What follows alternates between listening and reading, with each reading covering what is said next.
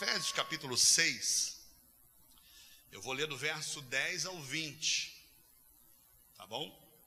Eu vou pregar especificamente do verso 11 ao 13, mas a gente vai, ao longo dessas semanas, estudar do verso 10 ao 20.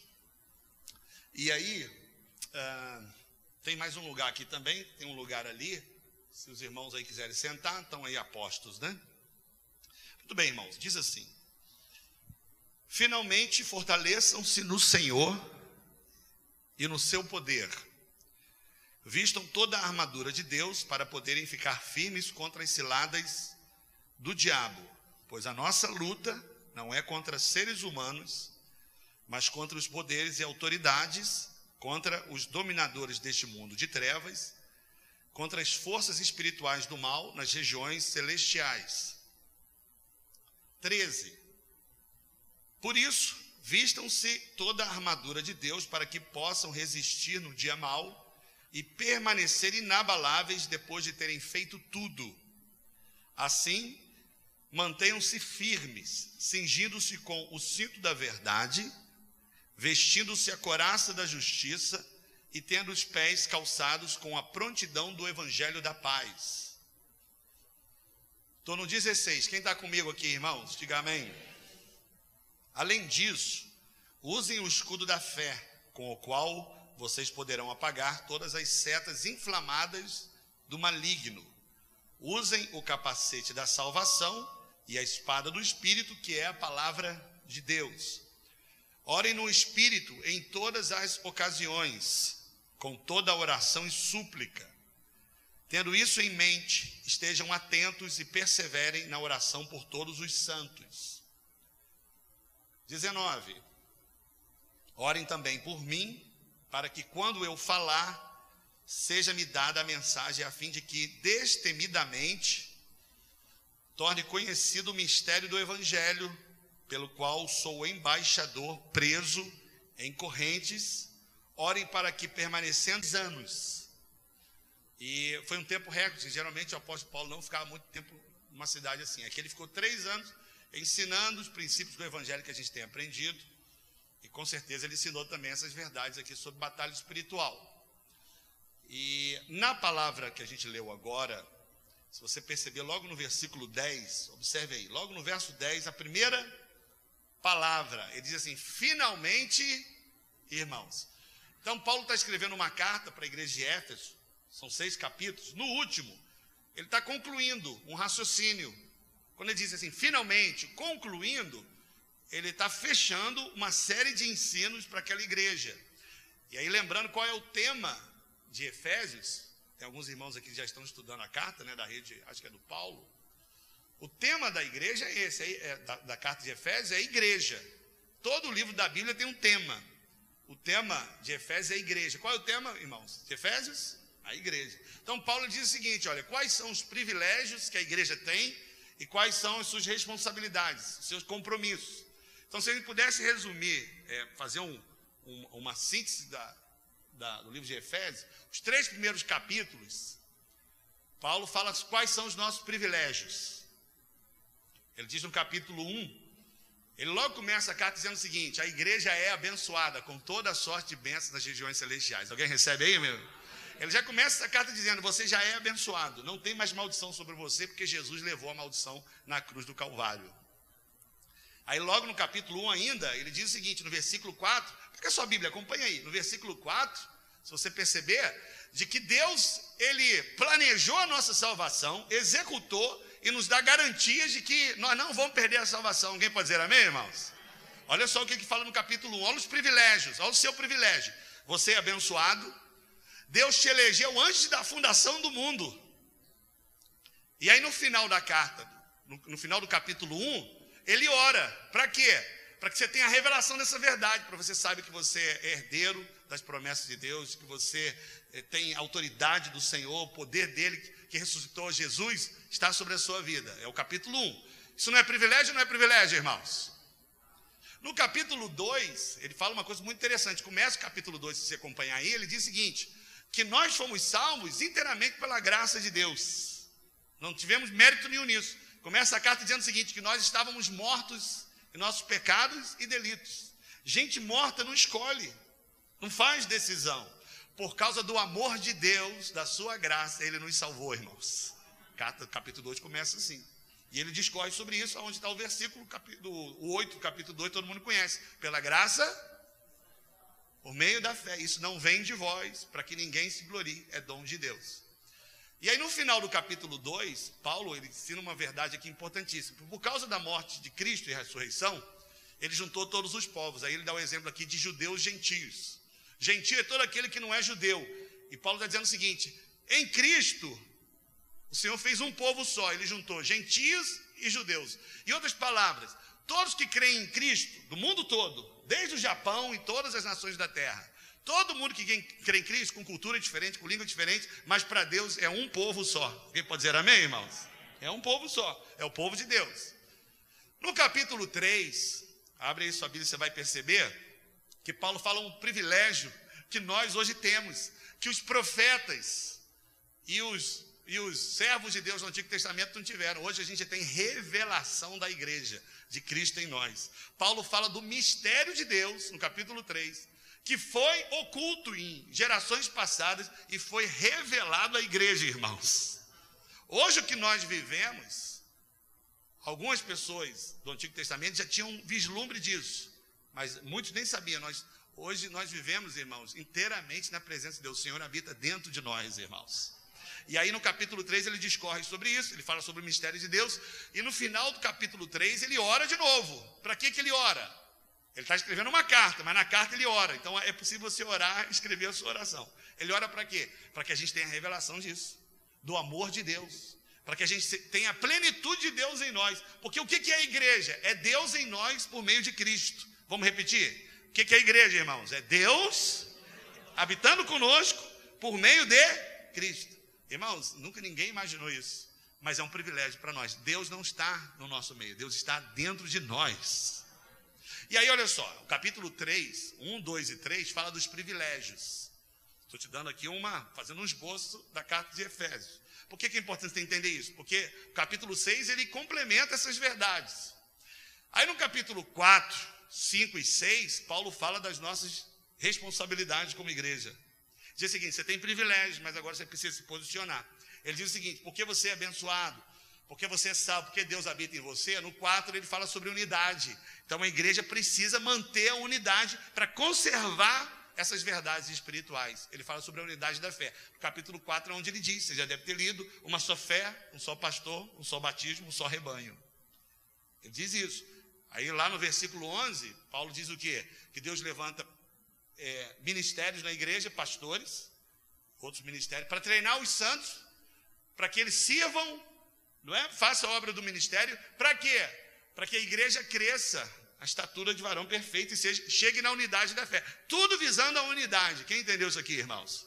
Então você vê, você é abençoado, você é salvo, você é povo de Deus, e agora a gente precisa conservar a unidade de Deus no meio da igreja. Quem está entendendo isso aqui, irmãos? No capítulo 4 ainda, a partir do verso 17, olha aí na sua Bíblia. Aí Paulo, ele começa, se você observar aí no capítulo 4, veja aí. Ele começa dizendo o seguinte: agora que vocês são salvos, são crentes, nascidos de novo, vocês precisam agora viver em harmonia da sua fé. Vocês não podem viver mais como aqueles que não são crentes. Paulo fala isso para a igreja de Éfeso. Aí ele diz o seguinte: você não pode mentir, você não pode usar a palavra torpe, é palavrão. Você não pode dar um mau testemunho, porque agora você é crente, nasceu de novo. Quem está entendendo, irmãos? E ele vai discorrendo aí na, no, no 17 ele vai falando sobre o nosso nossa responsabilidade como ser luz do mundo. No capítulo 5, no primeiro versículo, ele continua no mesmo raciocínio. Ele fala lá, vê lá no versículo 1, sede meus imitadores, sede imitadores, aliás, sede imitadores de Deus, está aí na sua Bíblia assim? Que ele continua com o mesmo raciocínio, olha, olha só a responsabilidade. Nos três primeiros capítulos nós temos privilégio, agora a gente tem responsabilidade de dar um exemplo de dar um testemunho, de ser luz do mundo. Posso ouvir um amém, irmãos? No capítulo 5, ele vai falando sobre isso, orientando como viver sabiamente. E no final do capítulo 5, ele diz o seguinte: outra responsabilidade do crente é ser cheio do Espírito. Quando ele diz lá no versículo 18: Enchei-vos do Espírito, não é isso? Falando entre vós com salmos, hinos e cantos espirituais. Esse encher do Espírito é uma responsabilidade. O crente precisa ser cheio. É um imperativo. Alguém pode dizer amém, meus irmãos?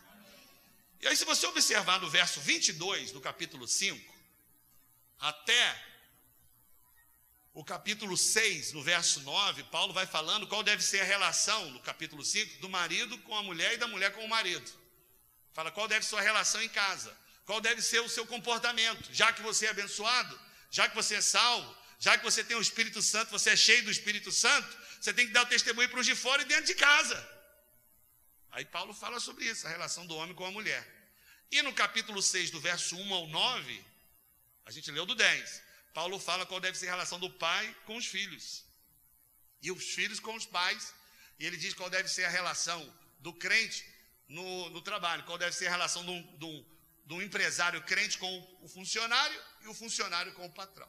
Então, você percebe que a carta de Efésios, eu resumi para você, nos três primeiros capítulos, fala de privilégios da igreja. Todo mundo entendeu isso, irmãos? E nos últimos três capítulos, fala da nossa responsabilidade. Aí você percebe que ele conclui esses princípios espirituais, ele conclui no capítulo 6 falando sobre batalha espiritual. Ou seja, você só vai conseguir viver plenamente essas verdades que Cristo adquiriu na cruz se você entender todos esses aspectos, inclusive a batalha espiritual.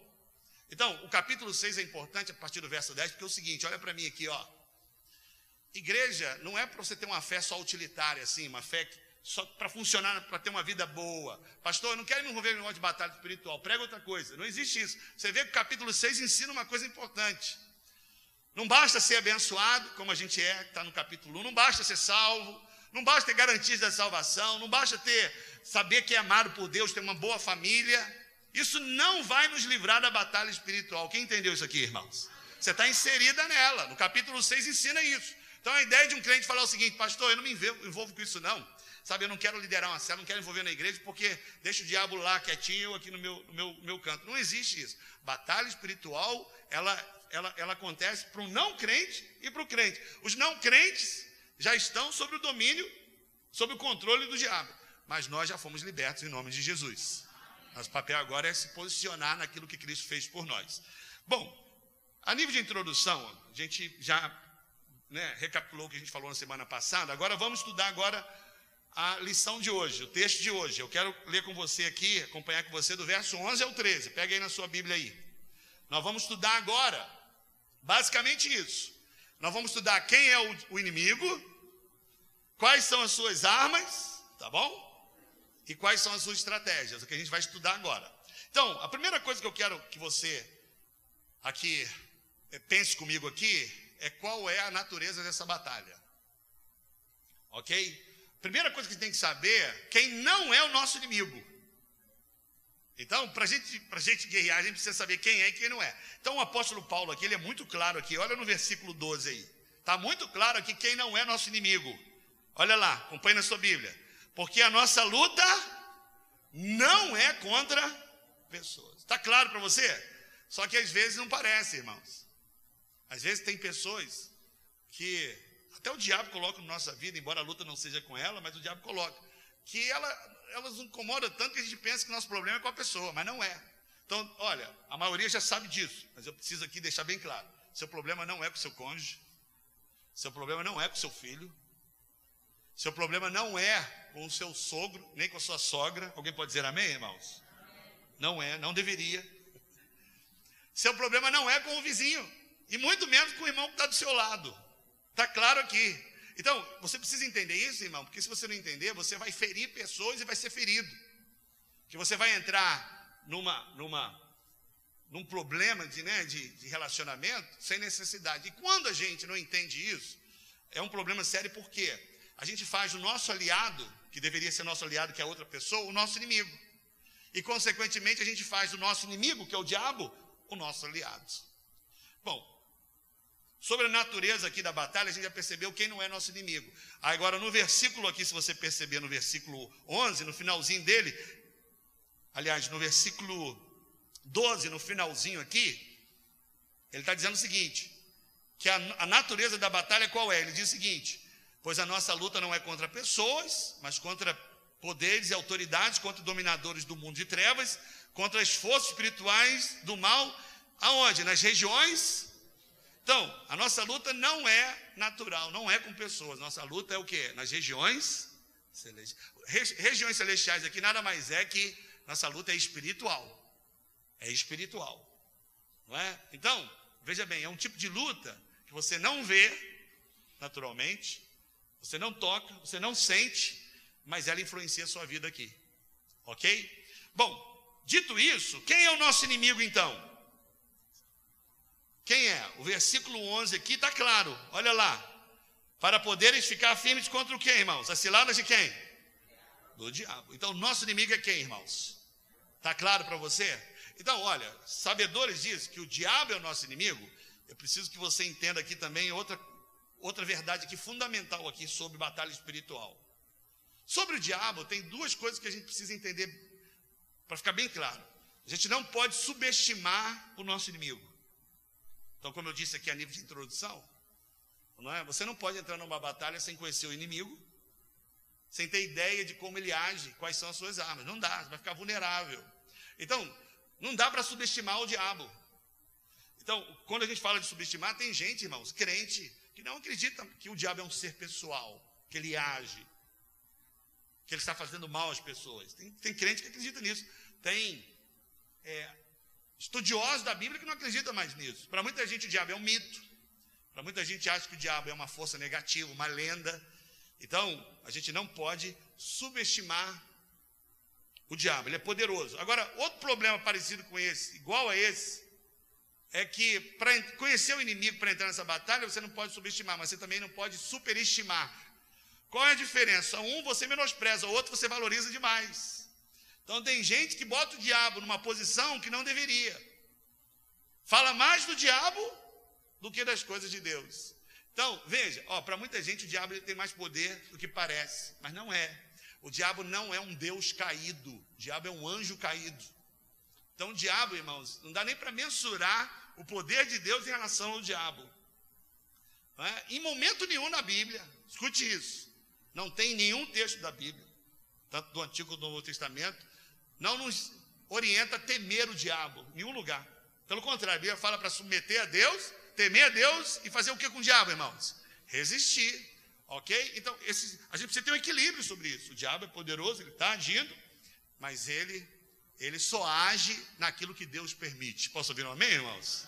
Eu vi uma ilustração de um pastor um tempo atrás, que ele dizia que o, que o, que o diabo é como um cachorro numa coleira. Ele só avança naquilo que o dono permite, soltando na coleira. Deus está segurando a coleira do diabo, irmãos. Ele só toca naquilo que Jesus permite. Muito bem, irmãos. Você precisa entender exatamente isso. Você não pode nem subestimar e nem superestimar. Ok? Então, para muita gente, irmãos, que tem medo do diabo, você precisa entender que o problema não é a presença do diabo, é a ausência de Deus. Esse é o problema. Ok? Bom, vamos agora olhar para o texto aqui vamos entender mais um pouco o que, que o diabo é aqui, de acordo. Nós estamos falando agora sobre o nosso inimigo. Olha aqui, se você perceber no versículo 11 e o 12, diz que a cilada é contra. Quem faz a cilada é o diabo e o versículo 12 ele diz que existem aqui soldados ao seu, ao seu serviço. Né? Principados, potestades, dominadores do mundo e ossos espirituais da maldade. Então o que, que a gente entende aqui, irmão, sobre o nosso inimigo? Primeiro, se você perceber aqui, ele é o príncipe dos demônios, é o chefe da quadrilha. A Bíblia chama ele de príncipe da potestade do ar. Então ele é o que encabeça uma lista de demônios. Então quem é o nosso inimigo de acordo com o texto aqui? Primeiro, ele é o príncipe, é o primeiro. Segunda coisa que a gente entende aqui no versículo 11 e 12, se você olhar aqui, que o império dele, o reino dele tem uma hierarquia, é organizado. Quando a Bíblia diz principados, potestades, né, dominadores do mundo e ossos espirituais da maldade, é uma, uma sequência hierárquica de demônios, níveis diferentes de demônios agindo na terra.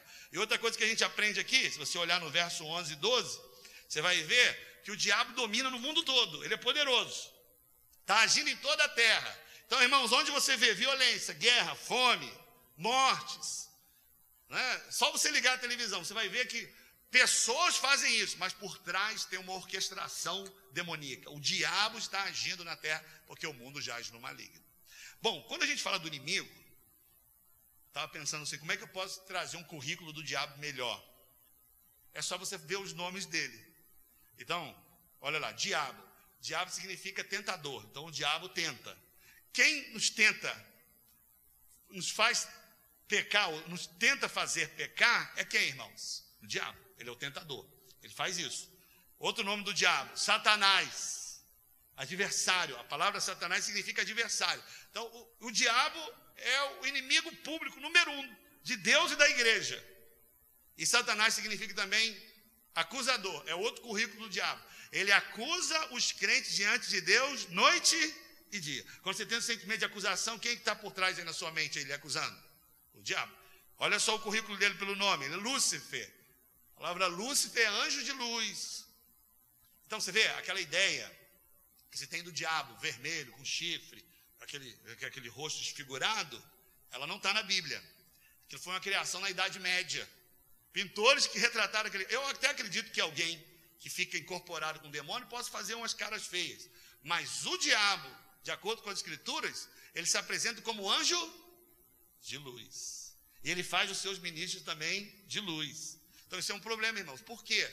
Porque todo esse falso ensino que se tem até nas igrejas, fora dela, quem está manipulando isso tudo é quem, irmãos? É o diabo. Ele é um enganador. Em 1 Timóteo capítulo 4, verso 1, diz o seguinte: olha como é que o anjo de luz ele, ele age na terra e na igreja. Diz o seguinte, Paulo falando para Timóteo, que nos últimos tempos, hoje como a gente está vivendo, muitos apostatarão da fé. Apostatar é desanimarão, retrocederão da fé. Por quê? Eles darão ouvidos a espíritos de demônios, a espíritos enganadores e doutrina de demônio.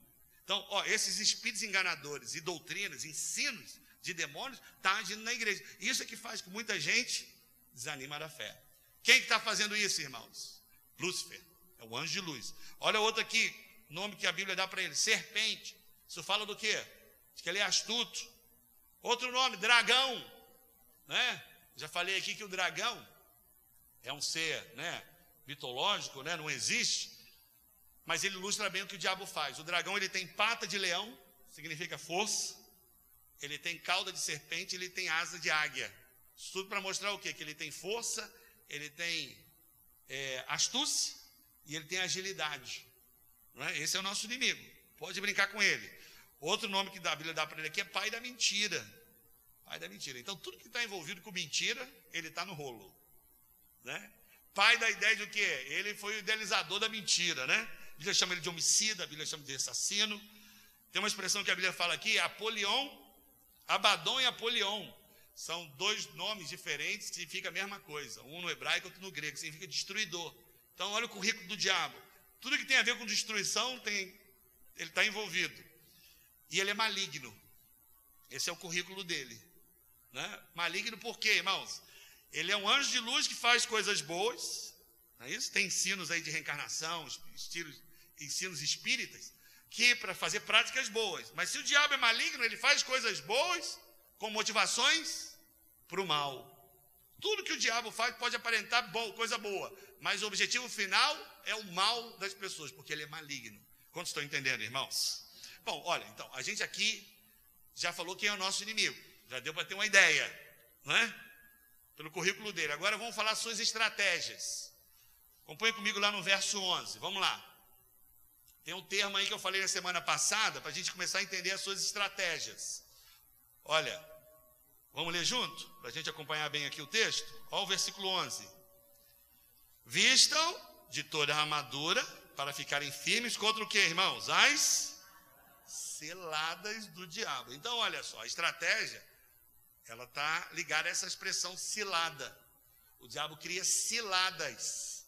E eu, né, vamos recapitular, a palavra cilada no grego é metodeia, da onde vem a palavra método, né? E aí eu falei semana passada que o método dele para agir é um engano. Só que é uma coisa muito geral, né? Muito geral, muito generalizado, engano. Agora eu quero ser um pouquinho mais específico. Como é que ele engana? Ok? Como é que ele age? Então, olha, para você entender a estratégia dele, você precisa entender. Ele, para cada pessoa, ele tem uma ação diferente, visando o engano. Então, a Bíblia diz em 1 Pedro 5 que ele ruge como leão para trazer o quê? Medo para pressionar. Então, para algumas pessoas, o diabo age pressionando, trazendo medo, intimidando. Mas outros, Outras pessoas não aceitam intimidação, reagem mais ainda. Aí ele age diferente, ele age como serpente. Ele é astuto. Para alguns, ele lida na pressão, para outros, ele bota um banquete de pecado na frente. Quem entendeu isso aqui, irmãos? Então, olha só, olha para mim aqui. Para cada crente, ele tem uma estratégia diferente. Você precisa entender isso. É bem possível que depois de Deus, ninguém conheça mais você e a mim do que o diabo, porque ele não é onisciente, ele não é Deus. Mas ele tem uma hierarquia de demônio tão, uma organização tão bem feita, na, né, bem trabalhada no, no reino dele, que tem demônios que te vigiam e sabe quais são as suas fraquezas, sabe aonde é o seu ponto fraco.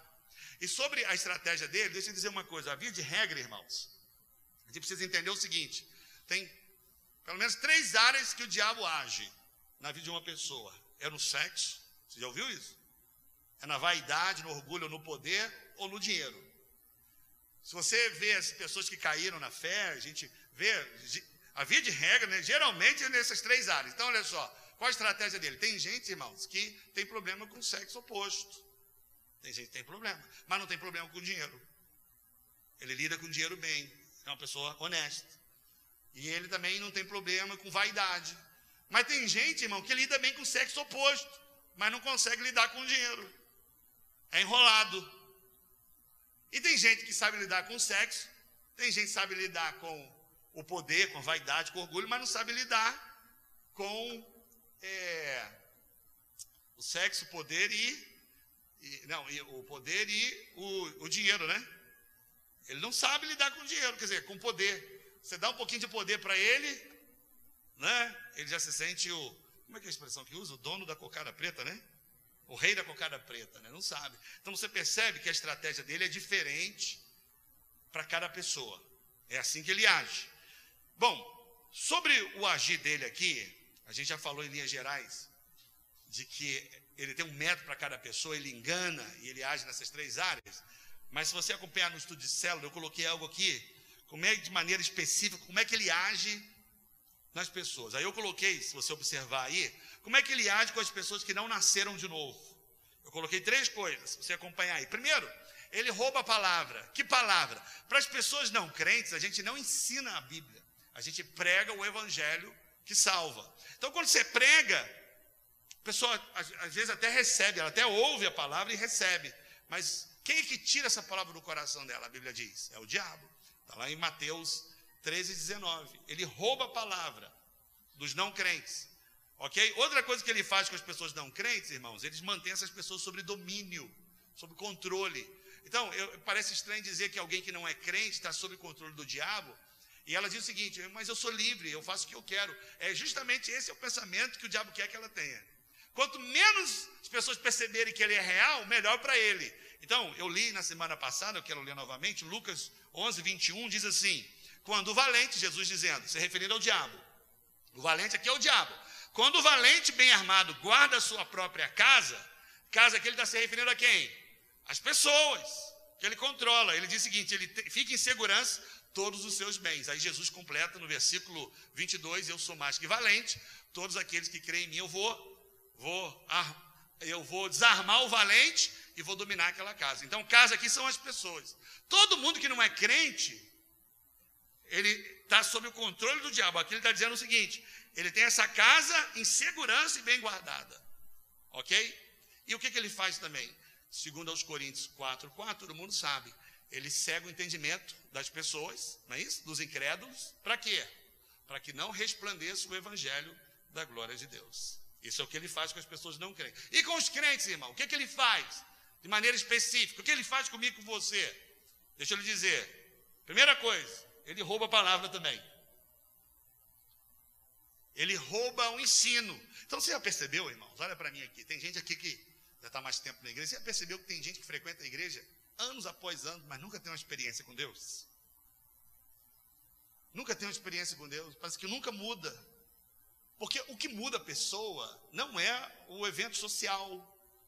O que muda a pessoa não é a amizade com uma pessoa mais espiritual, embora possa influenciar, mas ela não muda. Um discipulador não tem poder de mudar um discípulo. Quem muda é o Espírito Santo. E ele age por meio do que, irmãos? Da palavra. Então, quando Deus criou todas as coisas, a Bíblia fala que o Espírito Santo pairava sobre a terra E o Espírito Santo só agiu quando Deus disse. Então, as pessoas são transformadas, e elas, elas transformadas no sentido de estar avançando na sua vida espiritual, quando a palavra de Deus é pregada e é entendida e praticada. Quem entendeu isso aqui, irmãos? Então, eu estou pregando aqui. Está tendo uma guerra espiritual agora. Aqui dentro, da nossa mente. Para alguns, o diabo pode roubar a palavra. Quem entendeu isso aqui, irmãos? Já percebeu que a pessoa sai do culto animada? Sai motivada? sai decidida a mudar de vida, a, né, a levar a sério a igreja, mas depois ela para. Isso não é uma coisa natural, é porque ele rouba a palavra do crente. Outra coisa que o diabo faz com o crente, irmãos, é provocar dúvida. O diabo é craque na dúvida. Né? Em Gênesis 3, verso 1 a 4, vamos lembrar a história com, com Eva. Deus disse: ó, se comer da, do fruto, certamente. Aí o que, que o diabo fez em Gênesis 3 para Eva? Será que é assim mesmo? Né? Será que Deus diz aí? Ele fala, ele fala abertamente: certamente não morrerás. Ele coloca dúvida. Então você vê, ó, percebe aqui a dinâmica? Você ouve a palavra, poxa, ele entrou no coração, mas ele vai semear o quê? Dúvida, credulidade. Será que é assim mesmo? Então, por exemplo, a gente tem falado sobre a justificação da fé. Você é justo, você foi declarado justo. E justiça não é o que você faz, justiça é o que Cristo fez por nós. Amém, irmãos? Ele nos fez justo. Se justiça é o que você faz, você vai depender da sua obediência para agradar a Deus. E a gente pode falhar uma vez ou outra. Então a nossa justiça não depende das nossas obras. Depende do que Cristo fez. E quanto mais revelação que eu tenho que eu sou justo, as nossas obras vão se harmonizar com a minha fé. Eu vou, eu vou começar a ser obediente. Mas não para ter a benção, mas é porque eu já sou abençoado. Mas olha, a gente fala o seguinte, irmão, você é justo pela fé. Aí você erra, você faz alguma coisa errada, vem a dúvida. Vem ou não vem? Porque a pergunta é, óbvia é essa. Se eu fosse justo, se eu fosse esse crente todo, não é isso? Esse é um grande. Quem está semeando essa dúvida no coração das pessoas, irmãos? É o diabo. Não é isso? Ele que faz você duvidar da palavra de Deus. Ó, nós temos ouvido. Quantos sabem aqui que são amados, irmãos? Mas tem hora que a gente pergunta, você não pergunta isso? Né? Se eu fosse amado, por que acontece isso, né? Então, ele semeia dúvida. Ele faz com a igreja, com os crentes. Então, esse processo duro que você está não é só coisa da sua mente, não. Né? É ação maligna. Outra coisa que o diabo faz com os crentes, irmãos, ele coloca pensamentos que não são nossos na nossa mente. Ingerência. Ele, ele, o que a Bíblia fala, a gente leu aqui agora, no versículo 16 do capítulo 6, a Bíblia chama isso de dados inflamados do maligno. Então, a gente vai fazer uma pergunta aqui. Você já teve algum pensamento estranho já? Algum pensamento esquisito? Não precisa levantar a mão, não. Já teve? Pensamento assim, ó, eu não, eu não creio assim. Eu não quero fazer isso. Eu não concordo com isso, mas passa na sua mente como um raio assim. Né? Eu ouvi uma pessoa dizendo uma vez o seguinte: se minha esposa, falando, não do lado da esposa, falando com outra pessoa, se minha esposa soubesse que eu penso, ela não estaria casada comigo. né? Quem é que coloca, irmãos, esses pensamentos na mente de uma pessoa? É o diabo. São os dardos inflamados do maligno. É assim que ele age. E, e, a igreja, irmãos? Eu coloquei algo interessante sobre a igreja. Isso tudo tem a, tem a ver com a igreja. Ele age em você, ele age na igreja. Mas você vê, olha, com as pessoas não crentes ele tem um jeito, um método. Com os crentes ele tem outro. Mas na igreja, no sentido corporativo, como corpo, olha o que, que o diabo faz. Primeira coisa, o diabo é que semeia confusão. Onde tem confusão, tem o dedo do diabo no meio. Tudo que o diabo faz é para comprometer a unidade da igreja. Não fala a mim, fala assim, misericórdia. ok? Primeira coisa. Segunda coisa que o diabo faz na igreja, falso ensino. Falso ensino. Porque se você crê de forma errada, você vai acabar tendo uma vida errada, um jeito errado de viver. Ok? Então, por exemplo, sobre, sobre a, a, a lei e a graça, né? Que a gente tem ensinado aqui. Ó, tem gente que diz o seguinte: olha, a graça vai fazer com que o crente peque, porque se ele já sabe que, crente perdoou, que Cristo perdoou todos os seus pecados, então ele pode seguir a vida como se nada estivesse acontecendo, já que Deus perdoou mesmo. Mas veja, não é o que a Bíblia ensina. A Bíblia ensina o contrário. Ele diz o seguinte: olha, já que você foi liberto do pecado e morto por pecado, a pergunta do Paulo é: por que, que você vai querer viver no pecado? Porque se você teve uma experiência do novo nascimento, você tem aprendido sobre a graça, o amor de Deus, você vai querer corresponder a esse amor. Você não vai querer sair vivendo no pecado. Ok? Então você vê, esses ensinos errados, quem produz na igreja é quem, irmãos? É o diabo, ok? É assim que ele age na igreja. E por último, quem resiste o crescimento da igreja, a plantação de novas igrejas, é o diabo também. Olha o que, que ele faz a nível corporativo. Em Tessalonicenses, vou ler para você aqui, capítulo 2, verso 18, na primeira carta, não precisa abrir não, diz o seguinte, olha, olha o discernimento de Paulo, apóstolo Paulo, ele estava plantando igrejas, né? Como nós vamos plantar outras igrejas, amém, meus irmãos? Por isso, quisemos ir até vós, pelo menos eu, Paulo, não somente uma vez, mas duas, olha só o que ele diz, contudo Satanás nos impediu no caminho, barrou nosso caminho. Então, Paulo tinha clareza aqui que quem estava impedindo o avanço, o progresso da igreja, da obra de Deus, da sua cela, em muitos aspectos, irmãos. Tem, tem, tem o nosso lado de aprender a fazer a obra, de, de perseverar em alguns princípios, mas também tem o dedo do diabo. Quantos entenderam isso, irmãos? Bom, dito isso, eu quero agora ser um pouquinho mais específico com você. A gente falou o quê? Vamos recapitular aqui? Nós estamos falando sobre o quê? Sobre o diabo, não é isso? Primeira coisa a gente falou que para ter um equilíbrio, nem subestimar e nem superestimar. Não foi isso? Nós falamos que o currículo do diabo aqui, ele é o tentador, ele é o acusador, ele é o destruidor, o pai da mentira, né? Nós falamos aqui, em termos gerais aqui, de que como ele age no mundo, como ele age na igreja, como ele age nos filhos de Deus. E agora eu quero falar para você aqui qual é o processo de queda na vida de uma pessoa, de um crente porque ele, ele que está envolvido. Se você entender o processo, você pode né, cooperar com Deus para que você não fique caindo, decaindo da sua fé. Né? Então, qual é o processo de queda de um crente? Olha só, geralmente é assim, olha. Primeira coisa que o diabo faz é tentar. O que, que o diabo faz, irmãos? Ele tenta. Ele é o tentador. A tentação ainda não é pecado. A tentação, a Bíblia ilustra a tentação no livro de Tiago, é como pescar um peixe. Porque pode pescar outras coisas. Pode pescar pneu, não pode? Pode pescar, mas é para pescar peixe. Que é que Tiago diz? Você joga a isca, né? E aí fica ali o anzolzinho balançando, e o peixinho, ele é o quê? Pelaquela isca. Ele é o quê? Atraído. Então, a Bíblia diz que essa tentação é essa atração, coisas que o diabo coloca.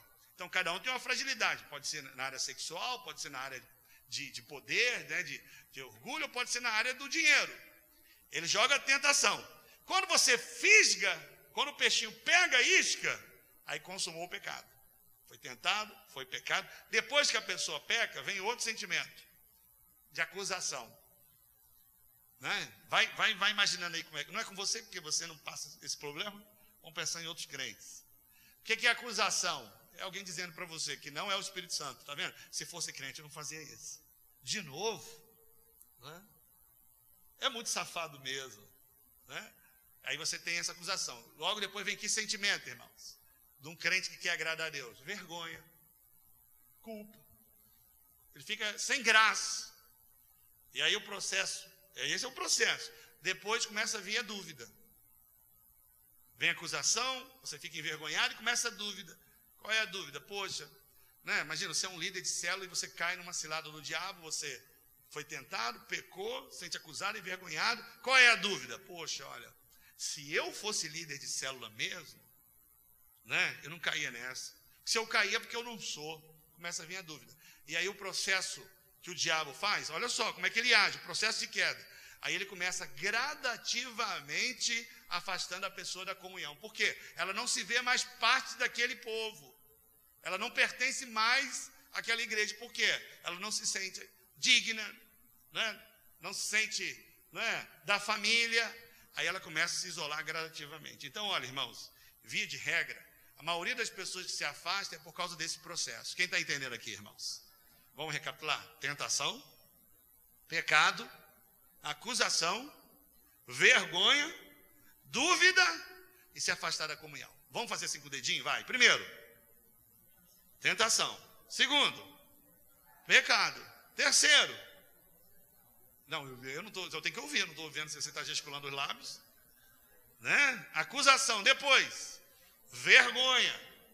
Quinto, começa a ter dúvida. E sexto, ele começa a afastar da comunhão, gradativamente. Então, olha, eu preciso aqui de mascarar aqui uma, uma, uma, uma, prática quando a pessoa começa a falar, ah, não estou indo na igreja, né, semanas a mesa, porque eu estou ocupado, porque estou muito, muito cabeça cheia. Não, não é nada disso. Aconteceu algum processo que o diabo semeou para que a pessoa saia é, da, da vontade de Deus, do propósito de Deus. Todo mundo entendeu isso aqui, irmãos? Só que tem outro problema aqui também. Eu botei um segundo exemplo aqui no estudo de célula. Que às vezes o diabo age, não é porque você pecou.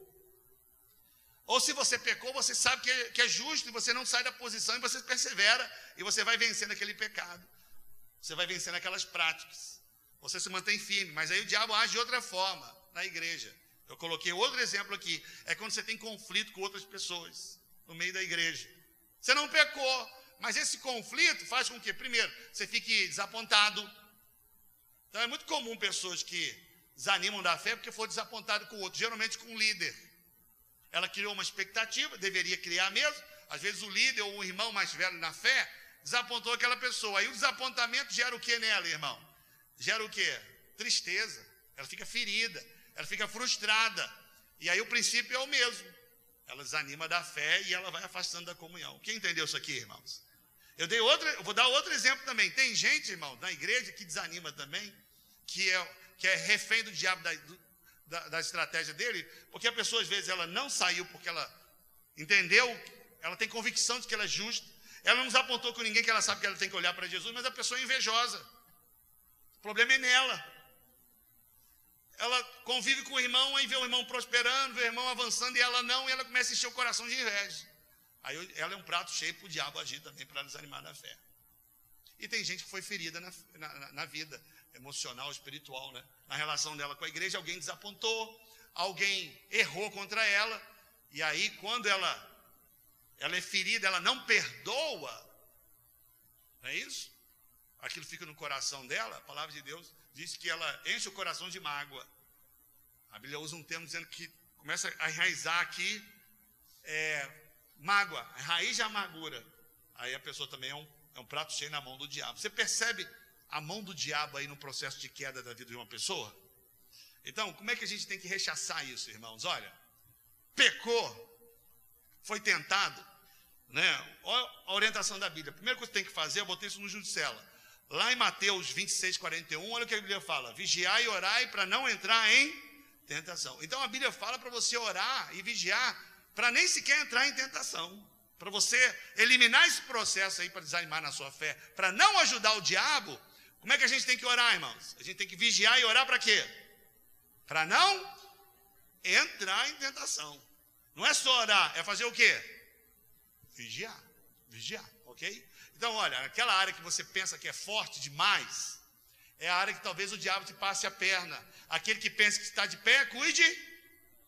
Essa área que você talvez fragilizando, ó, oh, pastor, pode botar na televisão aí, olha. Posso ver Netflix aqui, como diz os irmãos aí, zerar a série, que é tranquilo. Então, se você é fraco para ver mulher nua, tira aquilo da sua vida. Agora eu quero dizer quem é forte para ver mulher nua, né? Deve ter, né?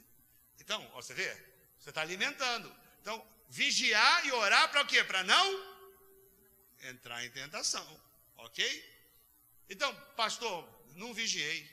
Tentação veio que não é pecado, cedi ao pecado. O que é que eu faço? Bíblia fala, confessa. Agora, você não tem que confessar para voltar na presença de Deus. Você tem que confessar dizendo para o Senhor o seguinte, reafirmando a sua posição nele, porque a Bíblia diz que nós fomos justificados pela fé.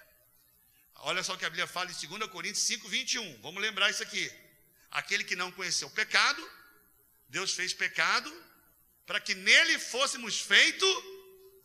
Então, a justiça que nós temos, a gente foi feito, foi nos dado o dom da justiça. Amém, meus irmãos? Você não foi declarado justo porque você não pecou. Você foi declarado justo porque Cristo não pecou e morreu por você. Alguém pode dizer amém aí? Quando você peca, aí você fala, eu não sou mais justo, não sou mais filho de Deus. Não, você é. Você só tropeçou. A sua confissão é essa, Senhor, eu preciso declarar que essa prática que eu fiz não condiz mais com a minha posição. Eu quero confessar ao Senhor que a minha posição é de filho amado e justo. E quanto mais você tem convicção e revelação dessa verdade, creia em mim, irmão, aquele pecado vai perder vez na sua vida, em nome de Jesus. Tá? Porque, olha, pecar não faz com que você saia da sua posição de justo, irmão. Não faz, você tem que crer nisso. Então, olha só, você não deveria entrar em tentação, mas tentou, pecou, confessa. Mas aí pecou, você está sob acusação, você tem que crer na palavra de Deus. Nenhuma condenação há. Expressão condenação pode ser acusação. Nenhuma condenação, acusação há para aqueles que estão em Cristo Jesus. Posso ouvir amém, irmãos? Então, você vê esse processo de queda, você pode cooperar com Deus para não, não ceder às artimanhas do diabo. Ele começa, ele, ele, é a raiz disso tudo, porque ele é o tentador. Se você tem tentação, é porque ele que está colocando a isca sobre você. Agora, o que, que ele visa fazer com o crente? Tirar do rebanho. Vamos repetir? Você vai me responder, eu vou perguntar, você vai responder. Qual é, em última instância, né? Qual é o objetivo final das estratégias do diabo na vida de um filho de Deus? Repita assim, ó, tirar da comunhão do rebanho, vai lá, tirar da comunhão só, vai lá. Qual é a estratégia final do diabo na vida de um filho de Deus? Da comunhão. Então, irmão, quando você está pensando em desistir, quando você está pensando que alguém está com raiva de você, quando você está pensando que um irmão está de mal com você, quando você não quer estar com os irmãos porque você se sente indigno, porque você está, sei lá, com um problema, o que você tem que fazer, irmão? Perseverar. Perseverar. O que você tem que fazer? Olha para três pessoas aí, Olha, fala com o olhar. Você entendeu, irmão? Ó. ok? Tá bom? Agora eu dei outro exemplo aqui. Se você está na igreja e tem um conflito com uma pessoa, desapontou com o irmão, vou te dar uma dica aqui. Vou te dar uma dica, porque é o que mais a gente ouve por aí. Tem muitos irmãos evangelistas aí que quando vai conversar com alguém, ele já foi crente.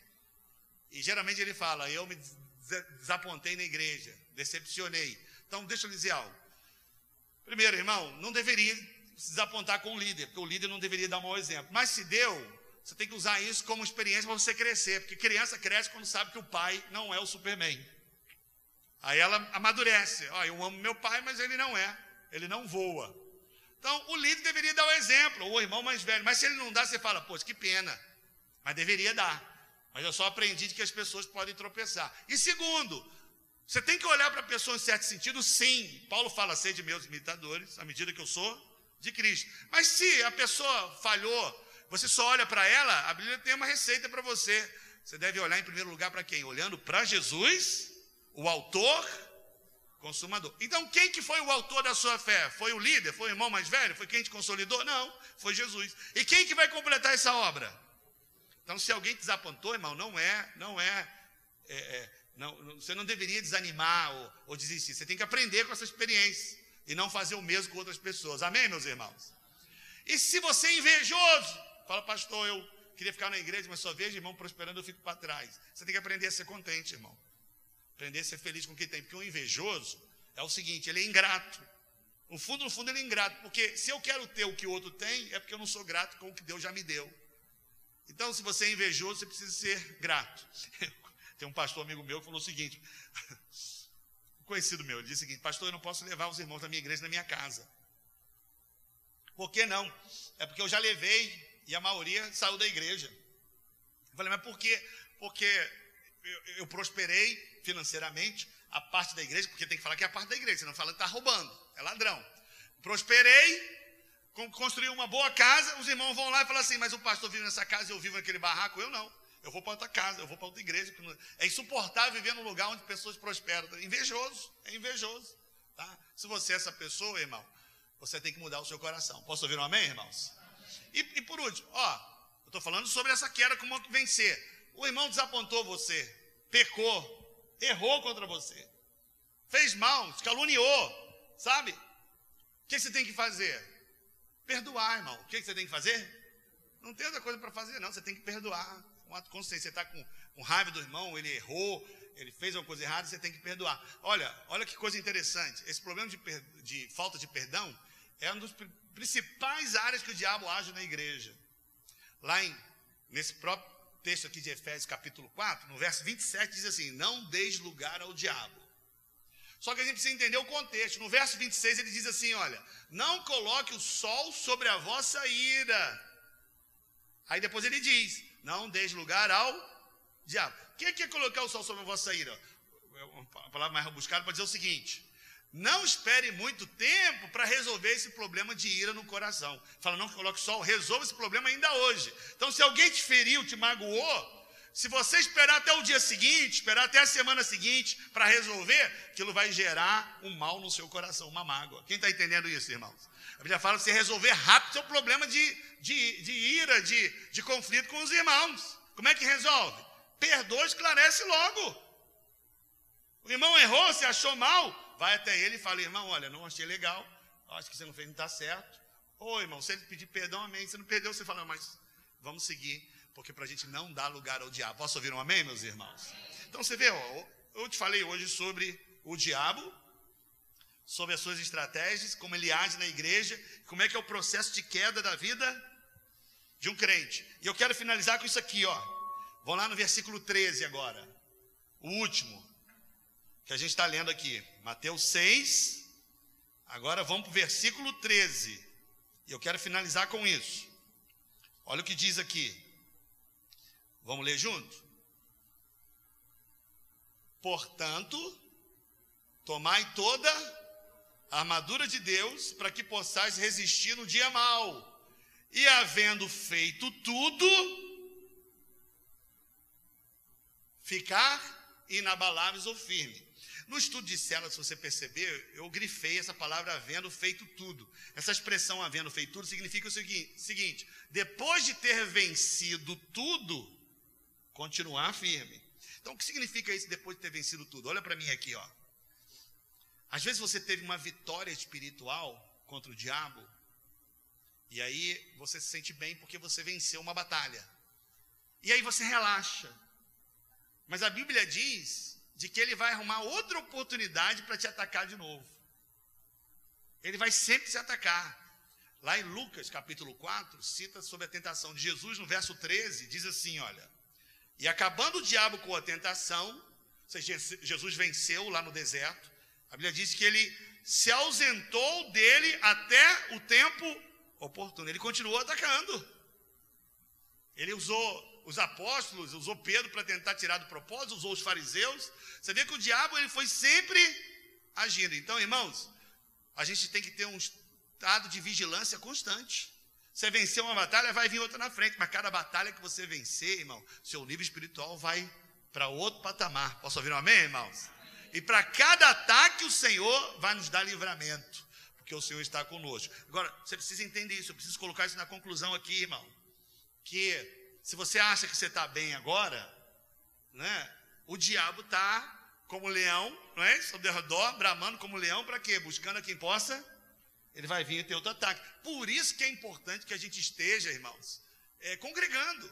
Porque é no congregar, é estando com os irmãos que a gente vai estando vigilância. Que o irmão pode nos ajudar naquilo que a gente está fraquejando. Ok? Eu quero finalizar com essa advertência.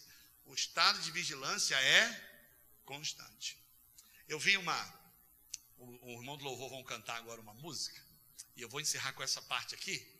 E aí nós vamos finalizar nossa reunião aqui, adorando a Deus com nossos dízimos e ofertas. É, tem, um, tem um quadro, eu fui visitar uma vez um, um, um rapaz lá na minha cidade natal. Foi a primeira vez que eu vi esse quadro, mas depois eu vi em outros lugares. Tem um quadro que ele mostra assim o, o caminho largo e o caminho apertado. Aí o quadro mostra que no caminho largo pessoas estão indo para o inferno, e aí mostra ali no, no caminho largo, é, pessoas é, tendo práticas né, de, de, uma vida não cristã. Aí mostra ali no bar, mostra ali fazendo as coisas erradas. Aí no caminho apertado é uma vida de santidade. Só que esse quadro tem uma coisa interessante. Antes da bifurcação, tem algumas pessoas aqui pensando em que caminho vão trilhar. Esse quadro aqui, talvez você já viu um quadrinho desse aí já. Só que esse quadro é muito bonito, mas ele não está na Bíblia. Porque essas pessoas que estão aqui antes de escolher o caminho não existem para a Bíblia. Para a Bíblia existe o seguinte: ou você está no caminho para o inferno, ou você está no caminho para o céu. Quem entendeu isso aqui, irmãos? Não existe isso aí, não, eu estou escolhendo ainda o que, que eu vou fazer. Não existe isso. Não existe aquele negócio assim, ó, fulano é amigo do evangelho. Esse conceito é gente que inventou. Não existe isso. Ou você é salvo, ou você não é salvo. Agora, em relação à batalha espiritual, é o mesmo princípio, não existe esse negócio todo no meio. Ou você é vítima, ou você é um guerreiro. Quem está entendendo isso aqui, irmãos? Entende? Não existe esse negócio, não é? Ah, não, eu estou aqui no meio, pensando o que, que eu vou fazer, o pastor está falando. Não existe isso, irmãos. Ou você é um soldado, ou você é vítima nessa guerra. E eu quero crer que depois, a gente compartilhar essas mensagens, você tem a convicção de que você é um soldado do Senhor, irmãos. Você está aqui para se posicionar em nome de Jesus. Vamos ficar em pé em nome de Jesus?